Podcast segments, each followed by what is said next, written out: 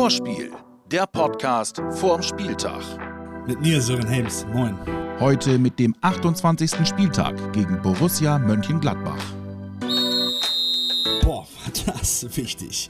Der erste Sieg nach 126 Tagen. Wer da lebt wieder und wie? Das war ein Kampf- und Arbeitssieg, wie man ihn im Abstiegskampf einfach braucht. Sicher nicht alles gut und sicher nicht, ja, nicht super, aber was du sagst, wir haben gekämpft, wir haben alles gegeben und ähm, ja, dann wird das Glück dann auch zu unserer Seite. Schön. Und sogar ein Blick auf die Statistik belegt den Hoffnungsschimmer, den es jetzt gibt. Mit 18 Punkten nach 25 Spielen, so wie Werder vor Freiburg, hat noch nie eine Mannschaft die Liga gehalten. Mit 21 Punkten nach 26 Spielen haben es immerhin vier Teams gepackt.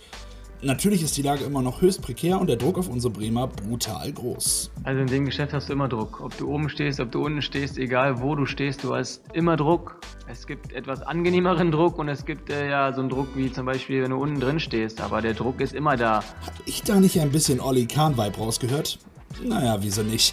Aber bitte fang jetzt nicht an, Leute auf dem Spielfeld zu beißen, Leo. Vor allen Dingen, weil das wohl nicht so wirklich zum Hygienekonzept der Liga passen würde. Naja, in wer das Konzept hat gepasst, dass Köln in letzter Minute noch das 2-2 gegen Düsseldorf erzielt hat, so bleibt die Fortuna in Reichweite. Sicherlich ein Grund für Freude an der Weser. Wir sind äh, weiterhin in einer Position, in der wir einfach, wir müssen punkten. Das andere kommt dann entweder oder es kommt nicht. Also ich habe da nicht, nicht wirklich was verfolgt, sondern bin da eher im Tunnel schon Richtung Gladbach. Nicht eher, sondern auf jeden Fall schon. Okay, dann voller Fokus. Keine Zeit für große Freudestürmer. Freude sollte schon möglich sein, weil zu gewinnen ist was Schönes und es macht Spaß zu gewinnen und wir haben uns lange Zeit nicht, nicht gemacht. Weißt du was, Leo? Du hast recht. Und ich denke, wir haben uns alle mega gefreut. Klar, da hat auch noch viel gerückelt gegen Freiburg, aber gerade das Tor hatte alles, was wir von unseren Grün-Weißen erhoffen. Mit Leidenschaft und Kampf kommt Marco Friedel in den Ballbesitz, verstolpert ihn dann fast schon wieder, aber mit unbedingtem Willen kriegt er ihn dann noch zu Davy und der hatte eine Idee. Ab dem Moment, dass Marco den Ball hatte, habe ich schon gesagt, dass er zu Leo schlagen sollte. Aber ja, er war zu, äh, zu viel in seinem Slalom noch drin.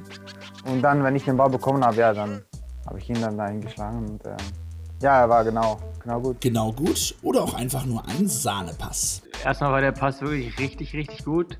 Äh, ich glaube, er hat ihn sogar fast blind gespielt, weil er halt damit gerechnet hat, dass ich da reinlaufe. Äh, ich habe nur gesehen, dass äh, Freiburg sehr, sehr hoch stand und damit nicht gerechnet hat, dass Marco da irgendwie vorbeikommt. Und ich habe halt antizipiert und hab, ähm, bin das Risiko eingegangen und gesagt, ich bin Offensivspieler, ich muss nach vorne laufen. Und dann kam der Ball perfekt und ja, am Montag habe ich ihn noch da oben irgendwo Richtung, äh, weiß ich nicht, hingeschossen und da habe ich mir gedacht, äh, diesmal außen rein. Gut nachgedacht, Leo, gut nachgedacht. Danach war es zwar ein Kampfspiel, in dem Werder Glück und Pafflas hatte, aber wir haben es über die Zeit gebracht. Besonders nervenaufreibend war wohl die Schlussphase nicht nur für die Fans, sondern auch zum Beispiel für unseren Torschützen, der schon draußen auf der Tribüne saß. Ich glaube, ich bin da oben rumgetigert, äh, als wäre ich in so einem Käfig, weil ich äh, so aufgeregt war. Es ist immer schöner auf dem Platz zu stehen, wenn man da deutlich entspannter ist. Äh, aber gut, ähm, ich glaube, wir waren alle froh, als der Schiri dann abgepfiffen war oder als äh, der Keller in Köln sich gemeldet hat und meinte, du, das ist äh, abseits. Da fällt natürlich eine Last ab und wenn du dann drei Punkte äh, holst, ist es natürlich enorm wichtig. Ja, so ist es. Ha, geiler Samstag. Ähm, jetzt habe ich bei aller Freude den Faden verloren.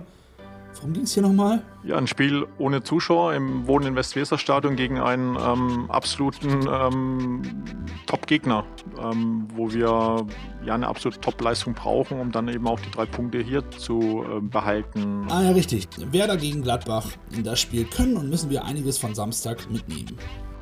Also die drei Punkte nehme ich schon mit, das ist schon mal gut. Und ähm, ja, was ich gesagt habe, die Zusammenhalt, ähm, einfach alles geben, was wir haben und ähm, glaube, das ist das Wichtigste. Das Werder Lazarett. Ludwig Augustinsson ist zurück im Kader. Ob es gleich für die Anfangsformation reicht, ist nicht klar. Ich glaube da aber eher an die Bank. Das könnte nämlich auch daran liegen, dass Marco Friedel wieder fit ist, nachdem er Samstag ja verletzt raus ist. Und der Vertreter von Ludde hat einen super Job gemacht. Mal sehen, wie Flo hier entscheidet.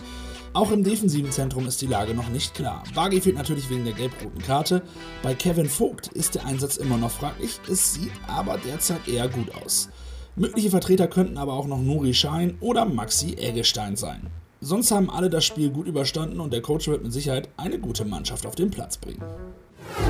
Die grün-weiße Geschenkbox von unserem Partner Umbro. Und damit ihr in den Freibädern, die ja so langsam wieder aufmachen, eine gute Figur macht, schenkt euch unser Partner Umbro das passende Badetuch.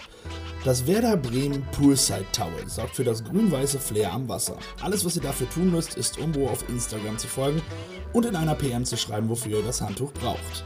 Super einfach und mit ein wenig Glück könnt ihr am Pool, am See oder am Meer Flagge, äh, Handtuch für Werder zeigen. Die Gegneranalyse. Borussia Mönchengladbach gehört zu den Big Five der Liga. Um das zu erklären, der Tabellenfünfte aus Gladbach hat 13 Punkte Vorsprung vom 6. aus Wolfsburg. Mehr als die wiederum vor dem Tabellen 15. aus Mainz haben. Die fünf da oben spielen also in dieser Saison ihre eigene Liga. Wie stark diese Top-Teams sind, konnten wir ja schon am Montag gegen Leverkusen spüren.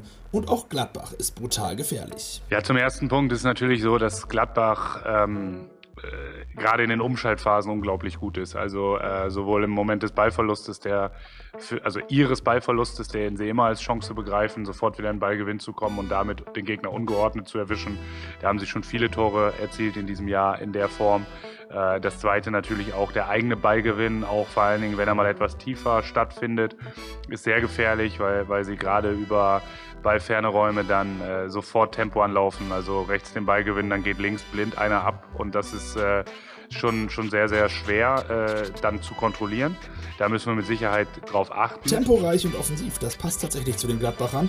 Durch so eine Spielweise in den 70er Jahren mit einer jungen Mannschaft bekam sie den Spitznamen Fohlenelf. Aktuell gab es einen kleinen Dämpfer am Wochenende. Wie schon wir unterlagen die Gladbacher gegen Leverkusen, das Ganze mit 1 zu 3.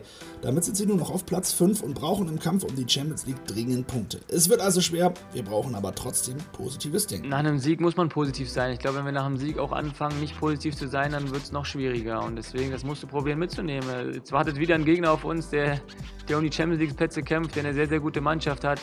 Und von daher ist es, äh, ja, wenn du dann negativ da reingehst und das nicht, äh, diese Punkte, die du jetzt geholt hast, auswärts mit einem Fight, nicht irgendwie überträgst, dann wird es noch schwieriger. Und deswegen müssen wir das Positive mitnehmen, dieses Gefühl auch mitnehmen, was wir haben. Und äh, dann wird es nicht leichter, aber es äh, gibt einem natürlich ein, ein, bisschen mehr Schwung, ein bisschen mehr, mehr Selbstvertrauen und äh, das muss der Ansatz sein. Und ein bisschen mehr Schwung und Selbstvertrauen gibt es jetzt auch von unserem Ayrton. Das ist Kugelblitz, das ist Ayrton-Anekdote. Ja, äh, Werder Bremen gegen Glepper zu Hause. Ja klar, das ist immer ein schweres Spiel. Von 2003, 2004 zu Hause, ich glaube, das ist das zweite Spiel von Werder.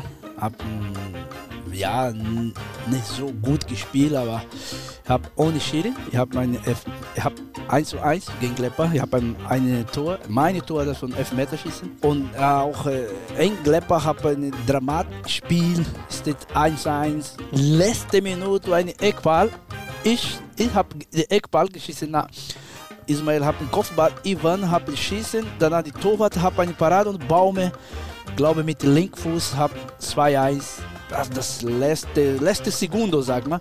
Und das ist ein geile, geile Spiel und, und es gegen Glepper ist immer ein bisschen schwer. Und mein Tipp ist 2-1 für Werder Bremen. Viele Leute jetzt war es ein bisschen äh, nicht so Optimist, aber ich bin immer Optimist. Werder kam nicht so 3-0, 4-0 in dieser Phase, aber 2-1, das ist ein bisschen knapp, aber für Werder das ich denke, schaffen noch. Vorspiel, der Podcast vorm Spieltag. Jetzt abonnieren und keine Folge mehr verpassen.